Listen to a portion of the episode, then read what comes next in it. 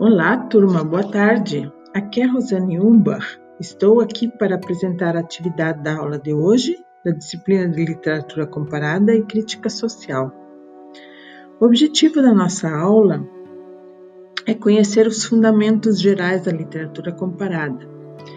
Para atingir esse objetivo, teremos atividades assíncronas, ou seja, vocês podem realizá-las durante essa semana no horário que for conveniente para vocês.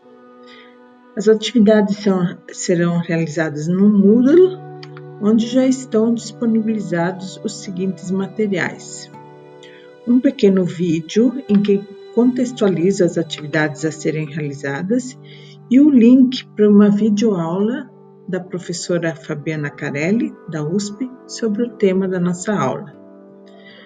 Também vou propor no Moodle um fórum de discussões e reflexões sobre os conceitos pontuados na videoaula, onde vocês podem colocar os seus comentários e comentar também o texto de ao menos um colega.